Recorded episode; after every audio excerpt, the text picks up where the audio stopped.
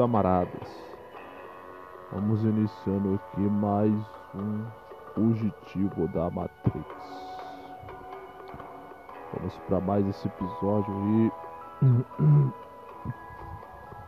E eu vou mandar um abraço aí para todos os meus ouvintes que se têm mantido fiéis até agora. Dou um abraço pro T-On. Eu vou indicar mais uma vez podcast dele aí, o Mal Senso. Eu vou mandar um abraço pro, pro meu camarada Big Bang. Mandar um abraço pro FX74. Will Johnson. Pra o Jeff Strike. O Carcamano da Yakuza. Dar um abraço pro Schweinsteiger, Macelani, o Diogon Kingo, o, o nosso amigo aí, visitante do Ganges, né? Um abraço aí pro, pra todos os camaradas aí. Já, já falando todos, é, tem o Magneto, o Monstro Amarelo e o Léo Leôncios, Léo Leôncios, discípulo do filho Bengala, o máquina da loucura, né? Então é isso. Começar a temática de hoje a temática bem insana. É, insana não. Eu vou dar sequência do, dentro do bloco Mago dos Filmes. Ah!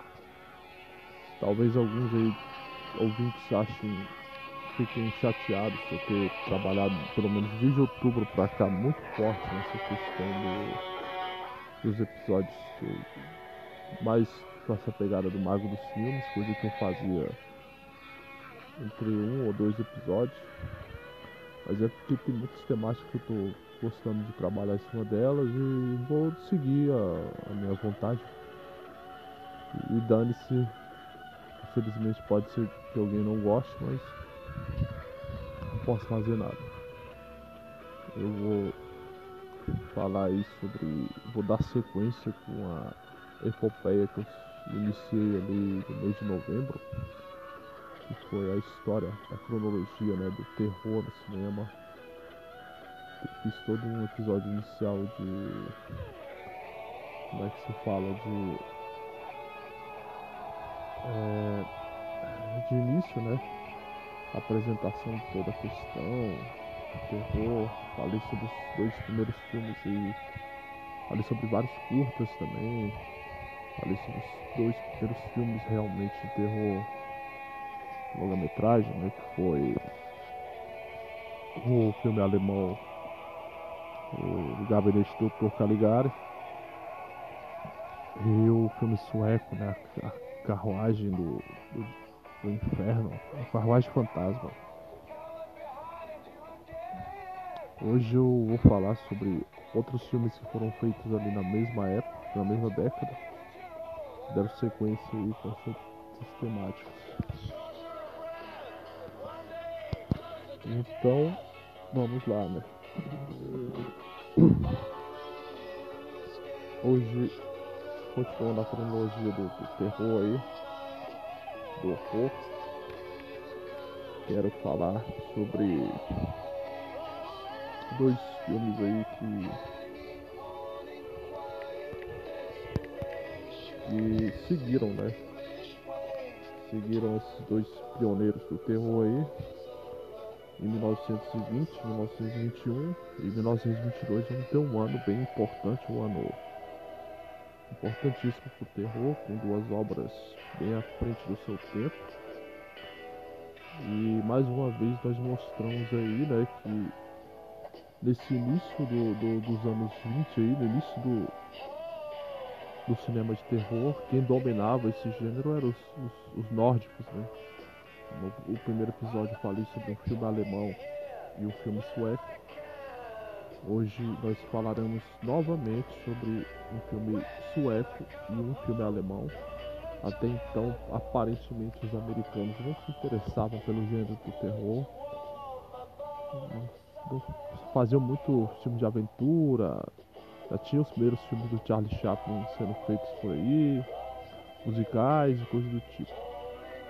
Os, os nórdicos aí, os alemães e os suecos, principalmente, trabalhavam muito em cima do gênero do terror. E os franceses ainda também não se interessavam pelo gênero. Na verdade, os franceses demorado muito para ter gosto pelo gênero do terror. Né? E o que acontece? Falar sobre um filme aí que foi feito no ano seguinte após o A Carruagem Fantasma, que foi um outro filme sueco chamado Hexan, A Feitiçaria através dos Tempos, 1922. É um filme que foi proibido lá na época em muitos países quando ele foi feito. Chocou a, a, a crítica, chocou toda. Causou grande polêmica na época, porque era um filme que falava sobre coisas que eram tabus para se tratar naquele período ali, por mais que os anos 20 fosse uma época até meio libertina, mas existia ainda uns certos pudores que ainda não se podiam ainda se tratar porque eram ligadas a, a fala, instituições que mantinham durante muito tempo o poder, né? É, da, da, da, humanidade, no caso, dos governos. E Hexan, a feitiçaria através dos tempos, ele vai tratar de uma maneira crua, praticamente quase que documental, sobre a questão da bruxaria, né, da feitiçaria, e como ela foi encarada durante a, os tempos, principalmente da Idade Média, né? E esse filme foi dirigido pelo diretor Benjamin Christensen. É, foi uma adaptação do livro Maleus Maleficarum, que era um livro que foi escrito até inclusive pela própria igreja católica na Idade Média para falar como lidar com suspeitas de bruxaria e coisas do tipo. Esse filme é, tinha um, um, apelo forte aí é, nessa questão de ser até bastante à frente do tempo dele, né? Filme que não, não resolveu ser mais um filme ali.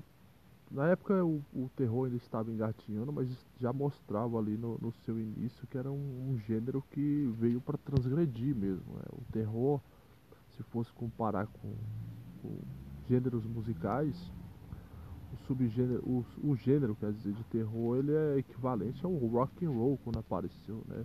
Para dar mesmo um soco bem violento no, no, no intestino, no, no fígado e deixar sua presença marcada mesmo, sem dúvida do, do que ele quer mostrar e para chocar totalmente. O Hexan ele vai falar sobre toda essa essa questão aí dos vai contar de uma maneira quase que documental toda a história do, do da bruxaria no, no, na Idade Média, como que se desenvolveu. Aí a princípio só narra, né? Mais ou menos como é que acontecia, depois ele vai tomando uma posição de mostrar é, como era mal interpretada essa questão da bruxaria na Idade Média, como que muitas vezes não eram rituais, é, como é que se fala, realmente de bruxaria que aconteciam. Mostra em algumas cenas bem perturbadoras para a época, e olha que eu vou te falar, é 1922, tem nesse filme maquiagens aí muito assustadoras, cara, que pra época estavam muito à frente do, do que se imaginava alguém fazer naquela época. o diretor desse filme, o Benjamin Christensen, ele vai fazer, além de dirigir o filme, ele vai vestir uma, uma fantasia, uma maquiagem muito cabulosa de diabo. Ele faz o personagem do diabo principal dessa história. E ele está muito assustador, sinceramente. Para um filme de 1922, ficou muito bem feito, muito à frente do tempo. E tem as histórias, né, mostrando certos rituais, certos sabás negros ali, de certo modo. E logo depois você vai ver a análise do diretor que ele quis falar como uma espécie de, entre aspas, uma certa zombaria, mas de certo modo também sério, né? porque eu vi que a, a vertente que esse diretor tentou pegar foi uma, uma vertente meio que humanista e racionalista daquele período do início do, dos, anos 20, dos, dos, anos 20, do início do século 20, né? E que marcou também o final dos anos do, do século 19, essa questão de tentar usar a razão para explicar coisas que a superstição é, tornava algo totalmente misterioso demais. Ele tentava, o, o diretor tenta explicar, né, com várias cenas lá, falsas acusações de bruxaria, tem cenas marcantes lá de uma mulher que, que não gosta da outra e aparece de repente uma uma velha bem acabada, pobre, faminta, pedindo comida na porta da casa dela, com o olho cega de um olho, e aí essa mulher é, entra na casa e, vai, e começa a comer lá de uma maneira totalmente desesperada, como se estivesse para morrer de fome, né? Aí essa mulher resolve acusar a velha de ser uma bruxa, porque aí ela entra em casa e a, a irmã dela ou alguém da família está doente, ela acha que a culpa da doença da pessoa lá que está doente é, culpa da velha que entrou lá para pedir comida e está faminta se esbaldando lá comendo. E aí ela acusa essa velha de bruxaria. E aí essa velha é levada pelo. chamam lá os, os inquisidores da igreja para levar essa, essa, essa, idosa. E aí ela começa a ser torturada lá e mostra lá do, no meio do filme, começa a mostrar vários, de uma maneira documental até, vários instrumentos de tortura usados pela, pelo Tribunal de Inquisição. Instrumentos terríveis, um que esmagava as, as pontas dos dedos é, mostrava até a própria Dama de Ferro, né, a Iron Maiden, né, que é aquela coisa cheia de pregos e espetos que você tem ferros em brasa e todo tipo de coisa lá que vai sendo mostrado. E aí o, o sempre uma narração, uma narração né, falando, mostrando lá, ó, a, como é que fala, os, as pessoas acusadas raramente, as pessoas acusadas de bruxaria raramente não confessavam que, que estavam envolvidas nos atos de bruxaria, porque os, os, as formas totalmente delicadas que o, os, o Santo Ofício de Inquisição usava para arrancar confissões era algo que acabava é, tirando alguma confissão sem da, da, das, das pessoas sem elas quererem, sem elas serem culpadas. Né? Aí ele começa a narrar lá eles usavam inclusive até inclusive a, a tortura psicológica também. E mostram lá também quando isso aí já, já é conhecido por, pela maioria das pessoas, né? Que é tirado desse livro, Male os Maleficaram, né? Foi tirar todas essas ideias de como a igreja atuava em casos de bruxaria. E aí mostrava aí, né, a questão do é, ele falando do, do que quando uma bruxa ela não conseguia ela acabava que ela não confessava em alguns casos eles jogavam ela, ela no rio na, na água e se ela se afogasse ela, ela era inocente se ela não se afogasse ela, ela era uma bruxa ou seja o cara quando era inocente já tinha morrido e já não podia se fazer mais nada pela pessoa né e a maioria das vezes, como é dito no, no, no próprio livro e no próprio filme, é, fala que a maior parte das acusações de bruxaria eram contra de mulheres, né? Porque as bruxas, como é mostrado em certas partes do filme, elas são mostradas como amantes de Satanás, né? Amantes do diabo, que elas resolvem sequestrar bebês para darem sacrifício para o diabo em, em, sabás no meio da floresta, em clareiras no meio da floresta, né? A gente sabe que esse tipo de coisa existia e existe ainda, mas a forma generalizada como as instituições ali usavam para acusar qualquer pessoa que fosse é, uma pessoa que não as pessoas não gostassem de bruxaria se tornou uma, uma tremenda de uma palhaçada porque se a gente for analisar eu vi alguns alguns estudos em cima dessa situação uma quantidade muito pequena muito pequena mesmo de quem era bruxo mesmo chegou a ser queimado na fogueira, chegou a ser acusado de bruxaria. As pessoas que na maioria das vezes eram acusadas de bruxaria eram pessoas que não tinham nada a ver com bruxaria, vamos dizer assim. Uma pobre de uma curandeira no meio da, da floresta lá, uma camponesa curandeira totalmente letrada que não sabia o que estava na Bíblia, se podia ou não, tal coisa era errado ou não. Era acusada de bruxaria se alguém ficasse com raiva dessa mulher. Uma, um, uma velha uma pessoa velha e feia era acusada de bruxaria, um, uma mulher muito bonita que a, uma outra mulher tivesse com ciúme por conta de o marido estar tá traído por aquela mulher, acusava aquela mulher de bruxaria, dizendo que ela estava enfeitiçando o marido dela. Alguém que não gostava do, da vizinha acusava essa mulher de bruxaria. E aí começou a se associar certas coisas com bruxaria, como é, pessoas que como é que se fala que tinham gatos em casa, animais esquisitos como sapos, é, pessoas canhotas eram acusadas de bruxaria e todo tipo de coisa. E aí o que acontece? Tem uma historinha interessante, acho que é o momento que é mais. Tem uma, uma, historinha mais bem trabalhada aí. É uma parte do filme que que o tem uma mulher que é acusada de bruxaria, justamente essa que acusou a, a idosa de bruxaria. Aí depois ela é acusada pela idosa, depois da idosa ter sido torturada bastante, ela acusa a, a mulher que acusou ela de bruxaria. E aí essa mulher é levada pro, pro, pra Inquisição para sofrer as torturas.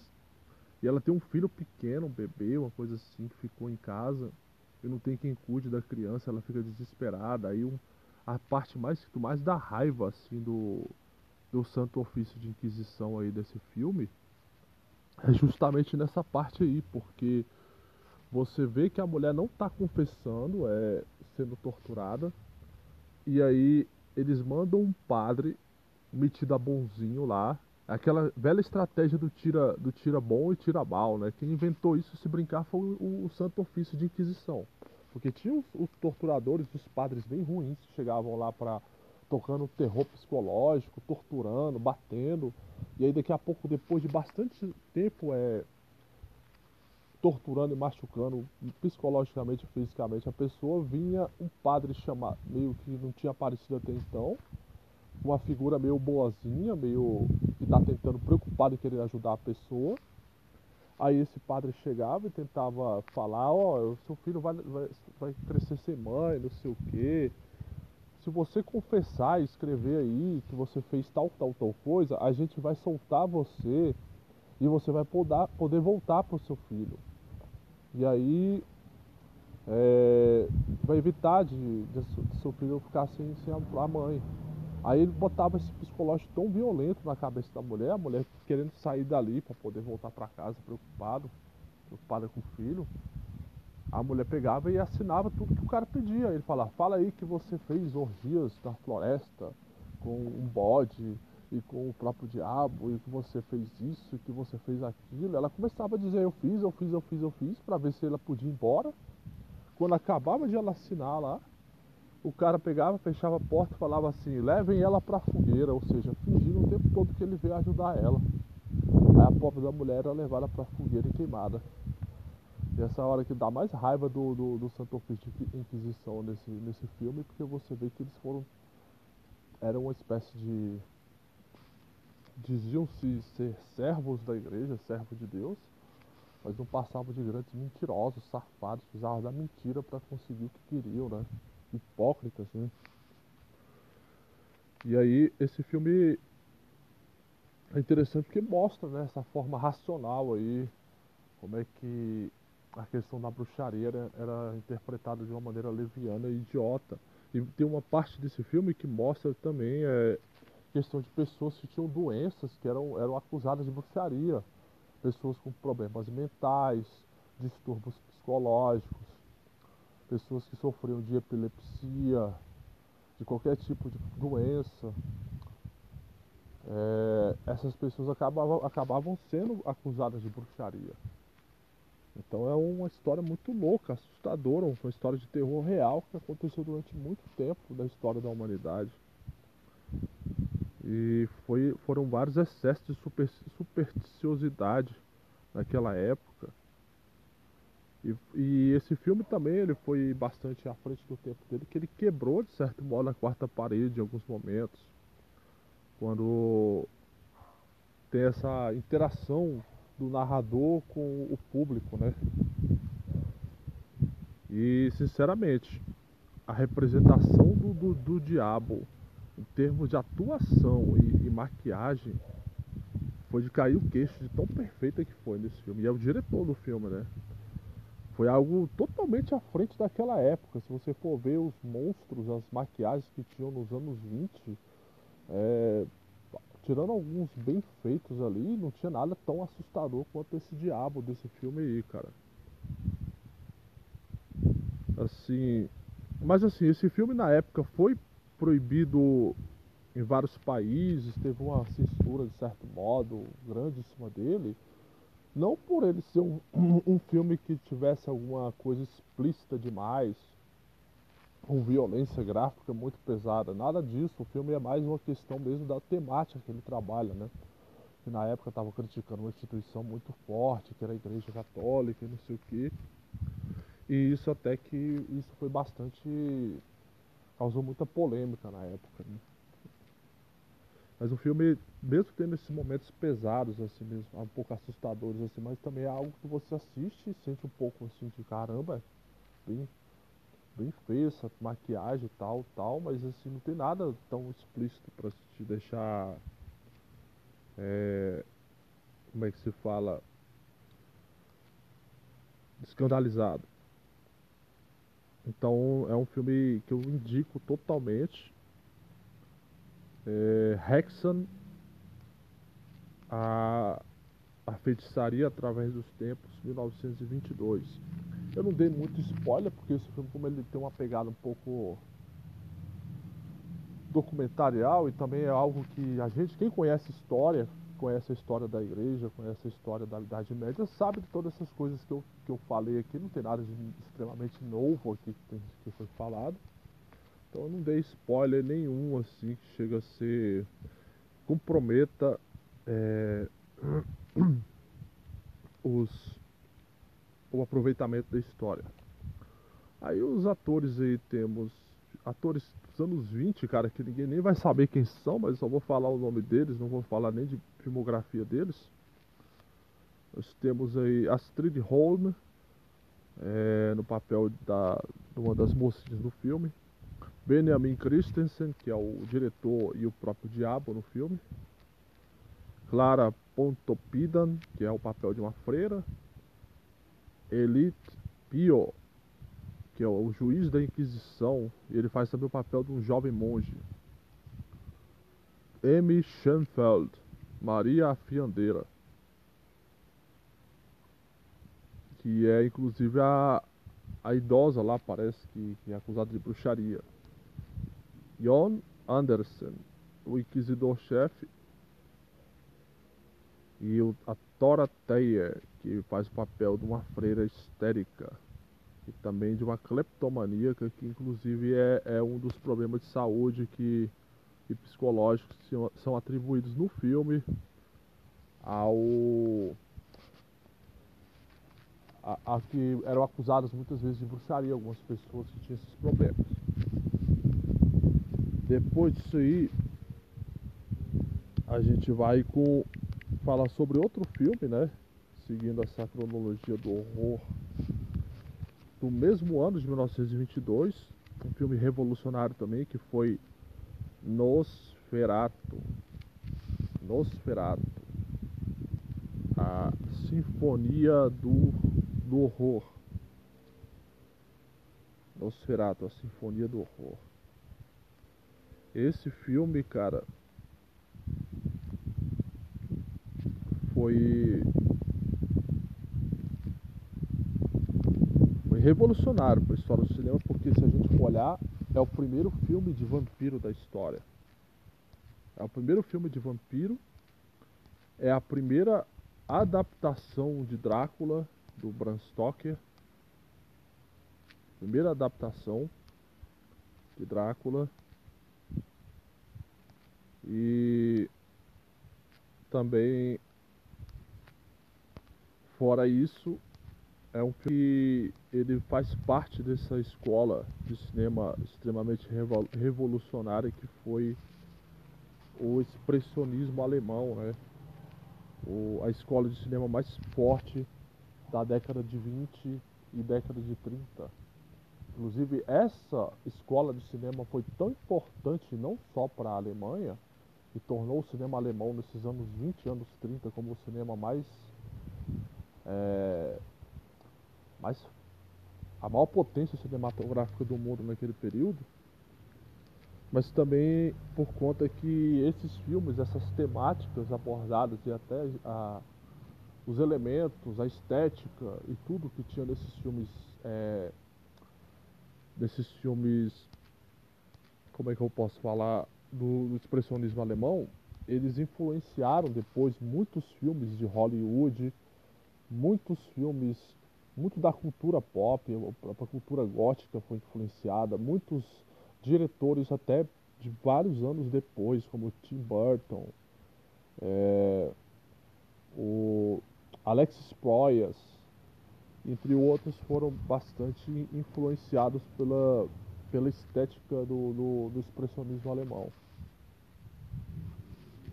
E videoclipes, inclusive, como Other Side do, do, do Red Hot Chili Peppers, então tem muita coisa, cara.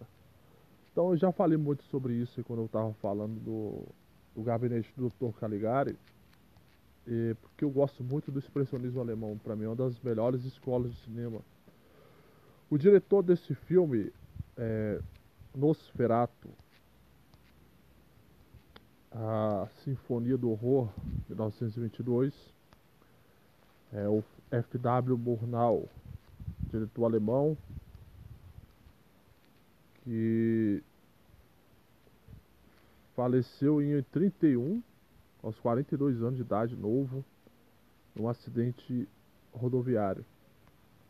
Friedrich Wilhelm Murnau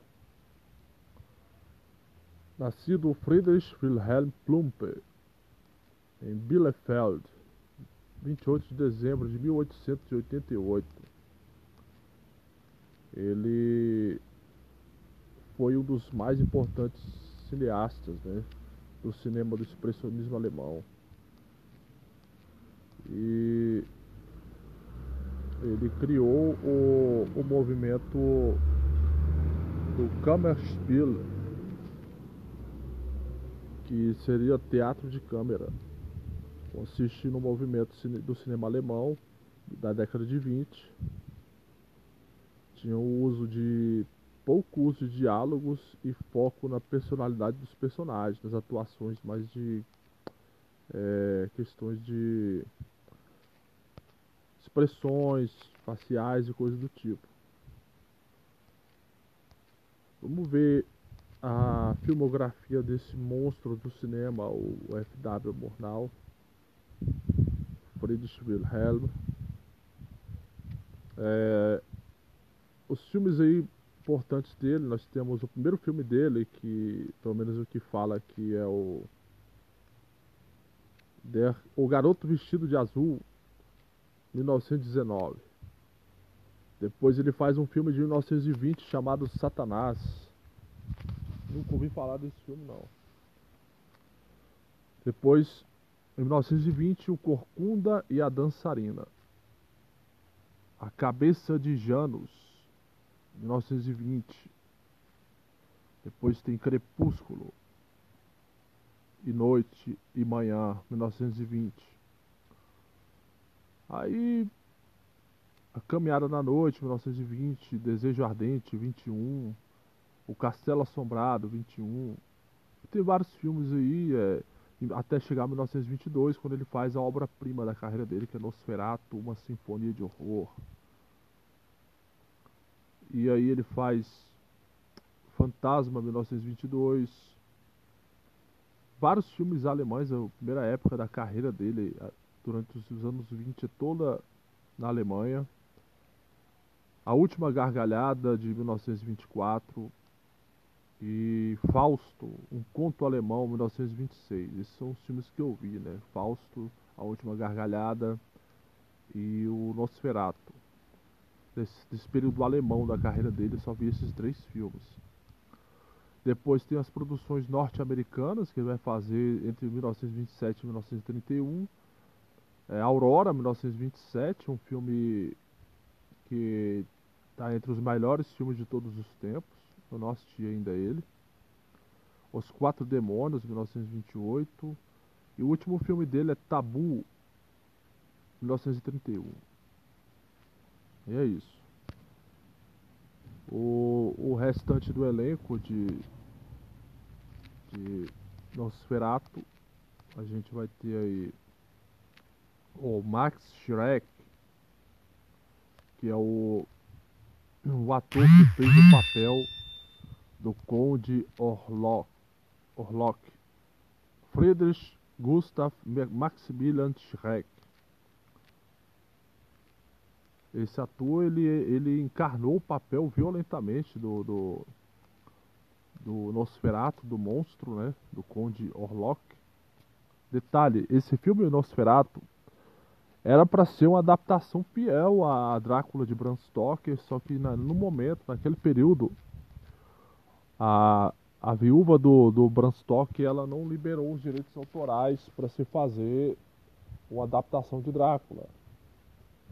Então o, o estúdio, os produtores, o, o, o Murnau, eles resolveram mudar várias coisas da história do filme para que não acontecesse esse problema de haver algum processo. Eles mudaram o nome dos personagens para nomes alemães ou do leste europeu.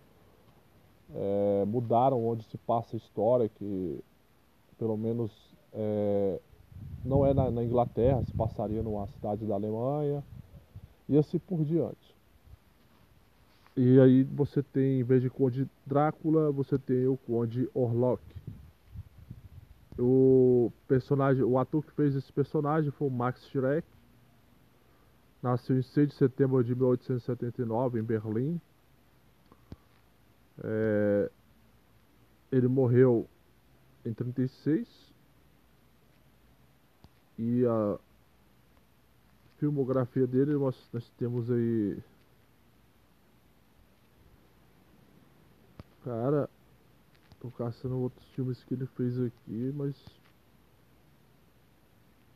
Tem umas lendas também que os caras falam que esse, esse ator que fez o, o, o Conde Orlok, o Friedrich, é, é, esqueci o nome dele, Maximilian, né? Shrek esse ator ele era realmente um vampiro de verdade. Eles têm essas lendas aí. Porque inclusive gerou um filme lá em, em, em 2000 e... Acho que é de 2000 esse filme, 2001, não lembro agora. Que se fala A Sombra do Vampiro, né? Que eles tentam fazer uma história de como foi gravado o, o Nosferatu. Inclusive o, o, o ator que faz o Nosferatu nesse filme aí é o William Defoe, né? E aí a história tenta contar que o cara foi para essa região afastada da, da Tchecoslováquia e encontrou esse Max Schreck, que era um vampiro, um cara recluso que vivia sozinho, isolado de todo mundo, e ele resolveu fazer um trato maligno com esse Shrek para ele gravar esse filme à noite, só, só poderia gravar à noite porque o Shrek não podia pegar a luz do sol, porque era um vampiro. E, e o pagamento seria o quê? O vampiro não queria dinheiro. O pagamento seria dar a ele o direito de morder o pescoço da grande estrela do filme, né? Na cena final. Ou seja, foi um pacto com o diabo para poder fazer esse grande filme, pela lógica aí do, do das crenças que tem várias lendas que tem por trás desse, desse filme. E queria saber mais da carreira desse Max Schreck. Ele é um personagem bem icônico e bem. É, como é que se fala? Tem vários mitos em cima dele, né? Dizem que ele morreu de infarto, né? E eu tô caçando outros filmes aqui da carreira dele, mas eu não achei. Achei, mas geralmente era conhecido por fazer filmes de terror, né? O Conde Orlok, o Max Schreck. Como eu não achei outros filmes dele aqui, eu vou, vou pra a personagem principal, né? A mocinha do filme, a a, a gatinha do filme, vamos dizer assim, é a Greta Schroeder. É,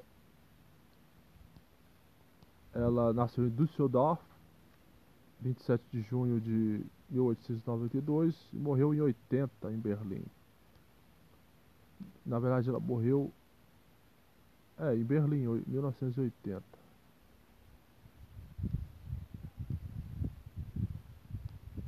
tô entendendo isso aqui não, cara. Tem uma data, depois tem outra, mas vamos lá, deixa pra lá. Acho que foi em 67 que ela morreu em Viena. Tem que ter falecimento e morte, duas datas totalmente diferentes. Mas vamos lá, é.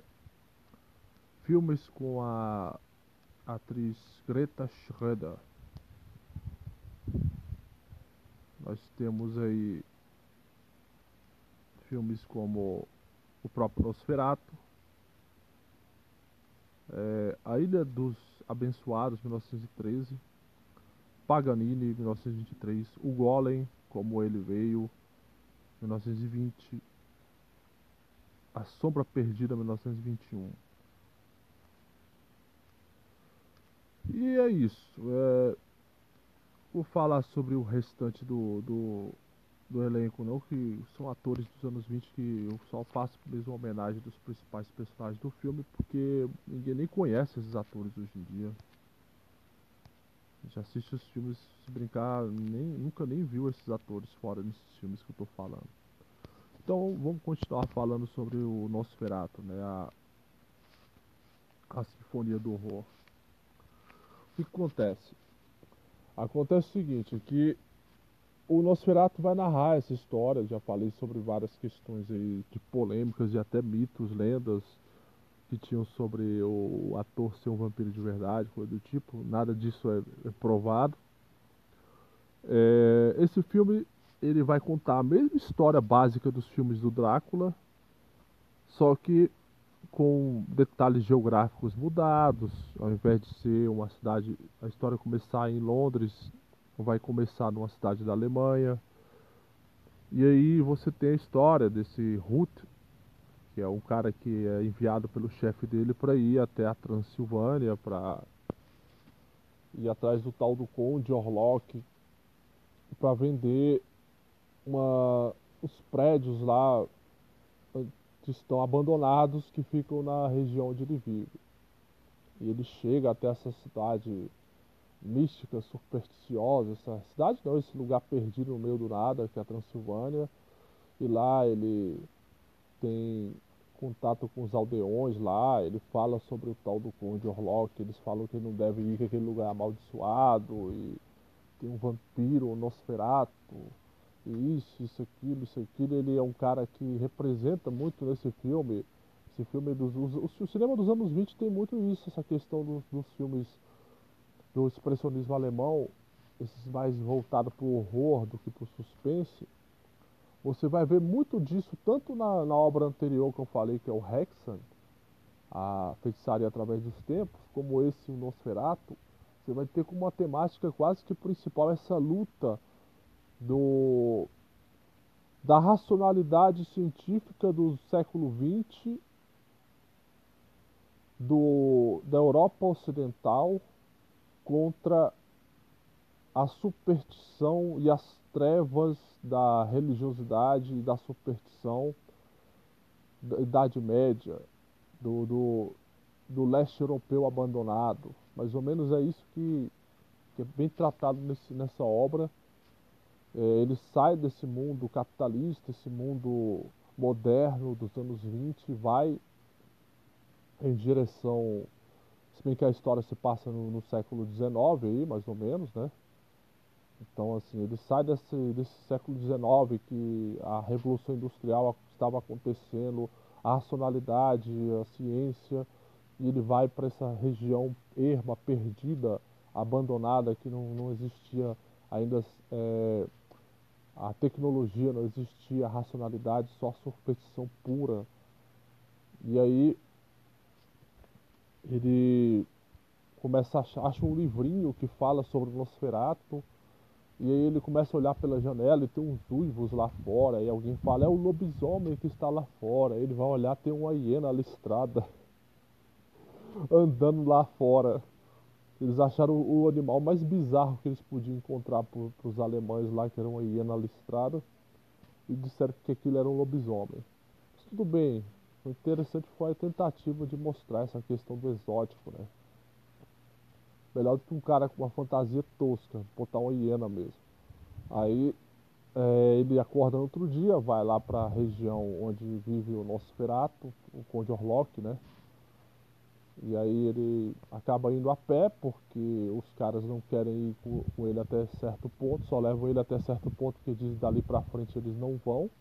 E ele vai andando com as malas dele, daqui a pouco vem uma carruagem sinistra com uma pessoa coberta até a cara é, e aí uma mão extremamente esguia coloca, é, fala para ele entrar na carruagem e leva ele até o, o tal castelo muito feio num, num, num penhasco. E aí ele entra nesse lugar e é recebido pelo Conde Orlok, que começa a conversar com ele, serve uma janta para ele tudo aquilo que a gente já viu em todos os filmes do Drácula, né? Mas a, a, ideia é o seguinte, esse aí criou todos, esse filme criou todos os, os, os clichês dos filmes do Drácula. Porque até então não tinha sido feito nenhum filme do Drácula. O primeiro filme do Drácula que vai ser feito vai ser em 1931. E, ou seja, você vai ter nove anos depois para se fazer um filme com o personagem do Drácula. E esse aí foi o primeiro de todos. E aí, o, de repente, a história vai se passando, tem cenas emblemáticas de quando a sombra desse vampiro esguia, surge nas trevas, assim, assustando e mostrando que o, o cara vai ser mordido e sugado o sangue dele. É... E aí tem a temática que é mostrada muito nos filmes de terror que eu já falei aí, pré-anos 60, que todos os vilões tinham que ser pessoas feias, né? E o, meio que um dos primeiros filmes que trata disso aí é esse filme aí, o Nosferatu, porque a feiura era ligada a algo mal, né? Era, era ligada à maldade. E você vai ver grande parte dos filmes desse período do, do, do, expressionismo alemão, a maior parte dos vilões, das pessoas que são seres, os monstros, as pessoas más, são pessoas com algum defeito, feias. E o, o Nosferatu aí é o primeiro vampiro da história. Não tem nada de a ver com esses vampiros sensuais que a gente está acostumado a ver nos filmes dos anos 80 e anos 70 e até nos mais novos Nosferatu, o Conde Orlok, é um cara extremamente esguio, uma feição adoecida, horrível, feia, com aqueles dentes esquisitos. É uma criatura que assusta mesmo, né? E o filme vai se passando, o camarada prisioneiro no castelo querendo ir embora. E aí aquela história, ele tenta fugir, consegue fugir e aí quando ele foge é a hora que o, o Nosferatu, o Conde Orlok vê a foto no porta-retrato da, da amada, da esposa do, do, do rapaz aí, do Ruth. E ele vai pra a Alemanha em busca dessa mulher, né? Ele sente uma atração muito grande de ir atrás dessa mulher e de ir atrás de uma cidade que tenha vítimas onde ele possa se alimentar à vontade. Então ele explica nessa parte do filme que o, o Conde Orlok manda os, os ciganos que trabalham para ele lá encher vários caixões de terra da Transilvânia, terra do castelo ali, para ele ir dentro desse caixão no navio para a Alemanha. Porque diz que a força desse vampiro ele se alimenta da, da podridão dessa terra amaldiçoada que ele vive. Por isso que ele nunca sai de lá, né? É muito trabalhoso para ele ir embora para o lugar e tem que levar terra do lugar onde ele vive. Então tem todo um, um caráter supersticioso violento em cima do, do personagem do, do Conde Orlok. Não é simplesmente um cara poderoso lá, nesses vampiros que a gente vê nos filmes mais modernos. É um ser que ele é prisioneiro da maldição dele. Né? E aí ele vai, chega em, na Alemanha, e assim que ele chega, de repente uma peste, né? Começa a tomar conta da cidade. Uma peste começa a se espalhar, várias pessoas adoecem. E aí é, entra uma outra coisa que eu já cheguei a falar anteriormente, que é a tentativa de eles, é, nesse período, nesse período eles tinham uma visão também no cinema, inclusive eu até falei disso no, na crítica que eu fiz sobre o gabinete do Dr. Caligari, da xenofobia alemã, né? Dessa questão de que eles sempre falavam disso quando quando os estrangeiros, imigrantes vinham para a Alemanha, sempre vinha alguma peste junto, sempre trazia algum tipo de problema para a passividade do povo alemão. Inclusive isso aí tem relatos de, da, da Idade Média disso, de várias vezes que uma peste chegava na Alemanha, matava várias pessoas, eles culpavam os judeus, culpavam algum imigrante que tinha ido para lá. E o, o, o Conde Orlok, nesse caso, ele é o imigrante no pior, na pior representação da alegoria possível, porque ele chegou lá já trazendo essa peste e sugando o sangue da, dos, do, das pessoas na cidade. E a população está revoltada, querendo achar culpados para poder dar um jeito na peste. E tem um cara lá que é o ex-patrão ex do, do, do personagem principal, né? Que ele enlouquece, vai para um manicômio, e aí ele foge do manicômio e começa a, tocar o terror, e aí todos os moradores atribuem a, a culpa a esse cara por, pelo que está acontecendo, e ele é preso de novo. E aí a gente vai chegando numa situação que o, eles querem dar um fim para essa peste, para essa mortandade.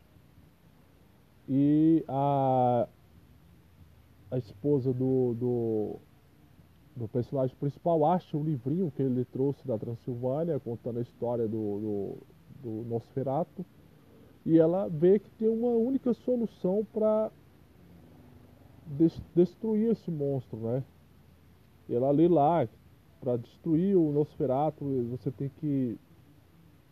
É, uma virgem, uma virgem é a única pessoa que pode destruir o, o, o monstro e fazer ele beber o sangue dela até o sol raiar. Porque se ele estiver desperto bebendo o sangue e o sol nascer, ele vai ser destruído. Aí ela resolve enganar o, o próprio namorado lá, o noivo, para ele, ele ir atrás do, do, do doutor lá, que seria uma espécie de Van Helsing desse filme com outro nome e nesse momento ela resolve se sacrificar como uma